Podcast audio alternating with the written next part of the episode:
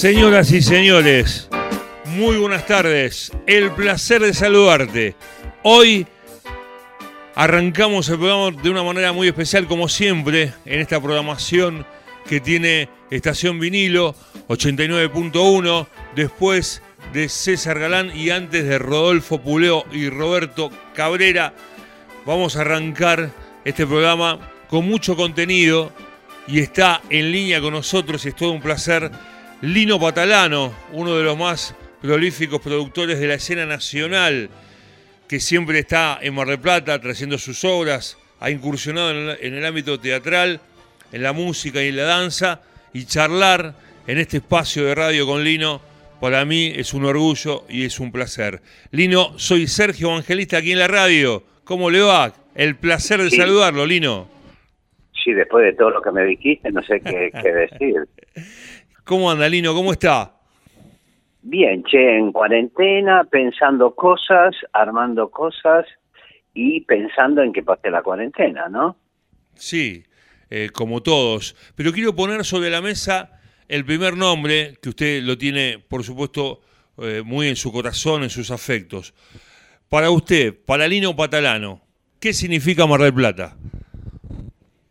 Mira, Mar del Plata, eh, vos imaginate que yo nací en Italia, en Gaeta, provincia latina, en el Mediterráneo, la parte que se, Mediterráneo, la parte, una parte se llama Tirreno, el otro Adriático. Yo nací en el Tirreno. Eh, y desde los cinco años que vine a Argentina, nunca había visto el mar y el primer mar que vi fue el de Mar del Plata a los 17, 18 años y me enamoré de Mar del Plata. Después obviamente pasó que entré a trabajar, ahí yo trabajaba eh, con el grupo Música Ligera de y Escala Musical, los cantantes de época, eh, viste, era la joda, ahí en Punta Iglesia era, nos juntábamos todos, era una cosa impresionante. estoy hablando, obviamente, del siglo pasado. Y, y ahí, mm, cuando entro, entrar al Regina, entro al Regina, que lo dirigía María Regal Luis, Luis Motura, eh, apareció Serrat en las oficinas del Regina, que iba a actuar en el Hermitage. Y entonces María Luz Regás me mandó a Mar del Plata a convencerlo para que hiciera un show. Fue mi primera vez que yo tenía 19 años, que viajé en un DC-6, un DC-4, que eran como poltronas en un avión que no podía creer, y me alojé en el histórico Hotel Nogaró. Pero no, porque no, porque el Hermitage estaba agotado, venía gente de todo el mundo a ver, o sea, Mar del Plata convocaba a todo el mundo. Y te hablan de Punta del Este y demás, pero Mar del Plata fue cuna de, de todo, ¿viste? Mm. ¿Qué te voy a contar de Victoria Ocampo, de Piazzola, de eh, Castañino? Nada. Eh, y bueno, y me enamoré de Mar del Plata.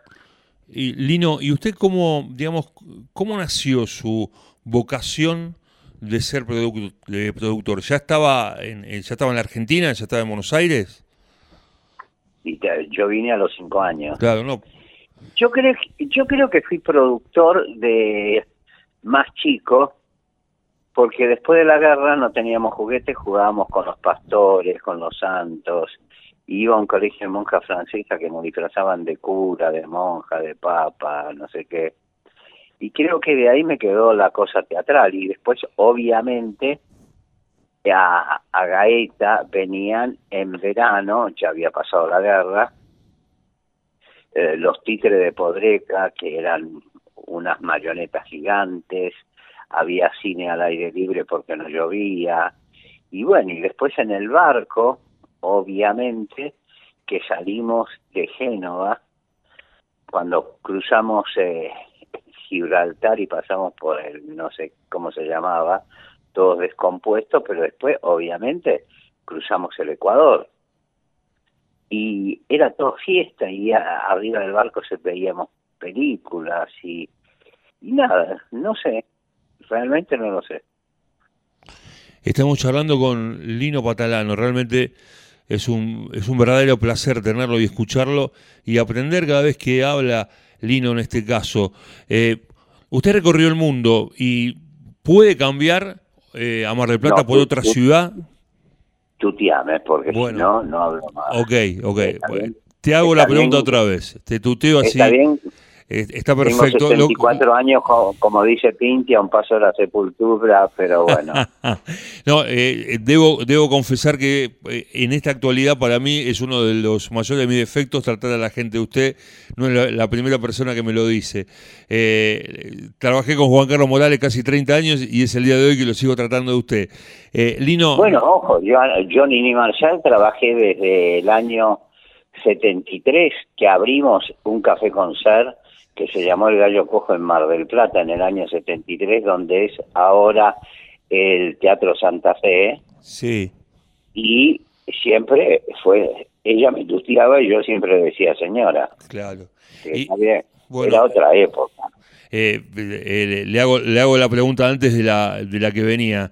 Eh, ¿Qué significó trabajar con Nini Marshall? ¿Qué, ¿Qué fue para usted Nini Marshall? Para mí Nini fue un yo qué sé, fue como una un aprendizaje de cómo se puede ser artista y ser humano. O sea, ella te recibía en la casa como un ser humano y después arriba del escenario era una gran artista, una artista completa como nadie, muy divertida, o sea, todo eso que dicen que es tímida, que tímida cuando le convenía. Claro. Y, en, esa enorme lista de artistas, no puedo dejar de preguntarle por Atahualpa Yupanqui. Bueno, Atahualpa fue maravilloso porque yo lo conocía bastante, pero nunca había trabajado con él.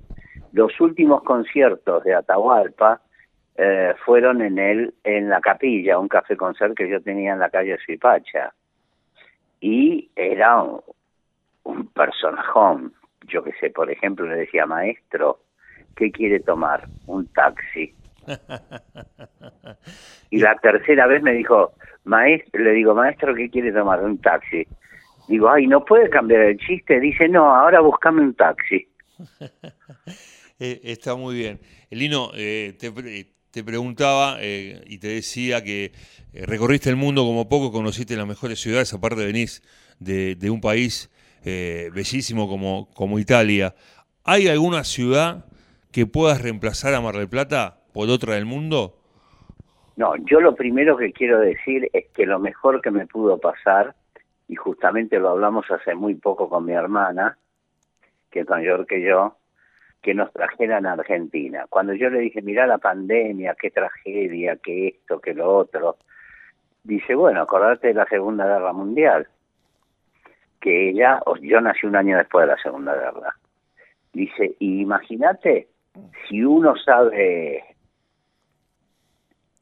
vivirlo, gracias a la Segunda Guerra Mundial nos vinimos a Argentina y fuimos felices. Mm. Sí, claro. Aún después de la peor tragedia, uno se tiene que reír porque la tragedia ya pasó, ya pasó y no estoy diciendo y tiene que pensar en el futuro, tiene que pensar en el mañana, por más que uno no esté porque te agarre el coronavirus o porque se te caiga un mármol como se le cayó a una señora en Mar del Plata delante mío del teatro del teatro, perdón, del del Banco Provincia y había 10 millones de personas y el mármol cayó y la mató a la pobre a la pobre señora. Sí. No sé si me explico. Sí, sí, totalmente. Sí, eh, claro, son esas, esas me cosas. Fui por las ramas, perdóname. ¿Cómo? Me fui por las ramas. No, no, para nada. No, porque son cosas que pasaron aquí y me parece muy bueno también este, plantearlas. Lino, eh, una, una persona tan cerebral como usted, en estos tiempos de pandemia, ¿qué es lo que hace porque usted es el que más calma tiene que llevarle a todo, a todo su entorno, a toda la gente que trabaja y que está detrás suyo. ¿Qué es, qué es lo que se hace no, al no poder salir? Prepara cosas, dijo por Empezar, no, por empezar, no soy cerebral, soy intuitivo. Mm. O sea, y lo que da la gente es confianza, es armonía y es que me cuesta mucho trabajo, ojo, porque hay días que me despierto yo que me quiero clavar cuatro cuchillos en, en la garganta, no sé si me explico. Sí. Pero en definitiva es, o sea, es hipotético, no es que me vaya a clavar los cuchillos, pero digo, si yo siento eso, ¿qué siente el resto de la gente? ¿Qué siente la gente que está desatendida? Nosotros vinimos de Italia y fuimos cinco a vivir a una habitación en la Luz Oeste. Pero ¿qué pasa? No había pandemia, no había coronavirus. En este momento la gente que a 8 o 10 están en una habitación con el virus y le mandan, yo qué sé, 10 cajas de eh, flanes y no le mandan una botella de leche, no sé si me explico, eso es lo grave. Totalmente. Eso es y eso es lo que hay que incentivar y ayudar a la gente, porque en definitiva el argentino o sea, yo estoy viviendo en este momento en Moreno, ¿no? En mi quinta. Porque vine de España y me tuve que venir acá. O sea, de, pedo. Suspendí la gira de, de Lelutier, suspendí la gira de Darín y, y me vine acá porque me quedaba más cerca. Pero en definitiva es mentira lo que dicen que la gente no se cuida. Vos vas a Moreno al bolichito más chico, la verdulería o lo que sea, la gente está con los barbijos, la gente está con el alcohol, la gente no entra, no se pasa uno por arriba del otro. Es mentira eso que la gente no se cuida.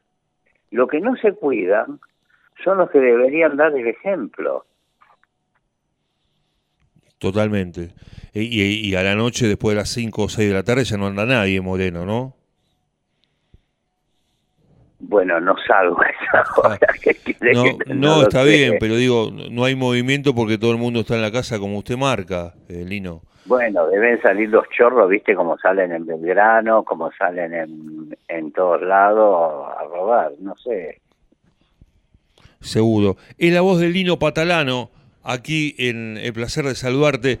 Eh, Lino, este año ya está, digamos, perdido eh, teatralmente o tiene una luz de ilusión, eh, de esperanza que en los últimos tres meses, por ejemplo, se pueda hacer algo?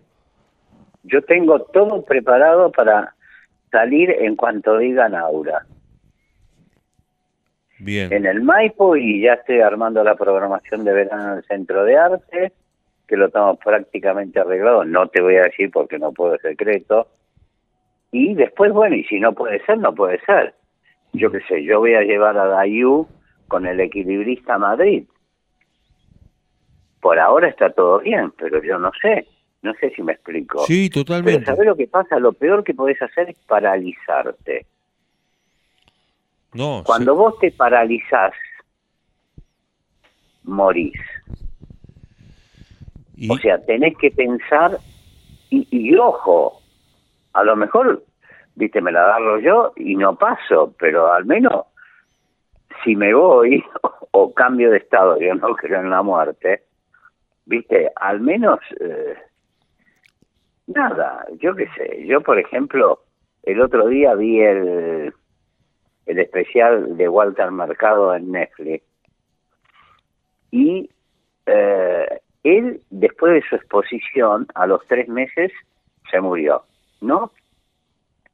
Y entonces digo, ¿y eso que te llama la atención? Si yo cuando la llamé a Nini Marshall y le dije, Nini, Marilú Marini, que ya lo había hecho en París con un éxito atronador, el espectáculo de Nini, si yo lo traigo al Maipo, ¿qué opina? Porque ella no le daba a cualquiera los textos. ¿eh? Entonces me dice, te prometo, Lino, que hasta que no estrenes, no me muero y se murió tres meses después. Bueno, tenía 94 años, tampoco tenía dos. ¿eh? No, no, está bien, pero estaba perfecta. Y sí, y vino al estreno conmigo y entró del brazo y le cagó la función a Marilu Marini haciendo los chistes, estaba en un palco ella con Torri y demás, en el de al lado estaba Susana con Roviralta, en el de enfrente estaba Mirta, eh, La Casano, Boca. Viste, es lo único importante. Y la voz Soñar. Sí, claro, Y obviamente. tener, y- o sea, es mucho más difícil cambiar de estado si tenés buenos proyectos a que no los tenés. Si no los tenés, viste, jodete, andate a la mierda. Claro. Perdón. No, no, está bien. Es la voz de Lino Patalano, charlando con nosotros. ¿La está pasando bien, Lino? A veces sí, a veces no, depende. En el programa le digo, ¿eh? Como cualquier otro, ¿cómo? En el programa, en esta charla. Ah, en esto no, bárbaro. Bárbaro. No, me encanta y además me encanta Mar del Plata. O sea, yo qué sé. Por ejemplo, tengo grandes amigos de toda la vida, Marta Bachán, bueno, Willy Bush que cambió de estado, Florencio que su mujer cambió de estado hace pocos días. eh, tengo muchos, muy, muchos amigos, o sea, tendría que hacer una lista interminable y yo amo Mar del Plata. Eso no, no, no, no nos quepa ninguna duda. Hacemos la primera pausa. Es la voz del Lino Patalano, aquí en el placer de saludarte en vinilo 89.1. Ya estamos otra vez.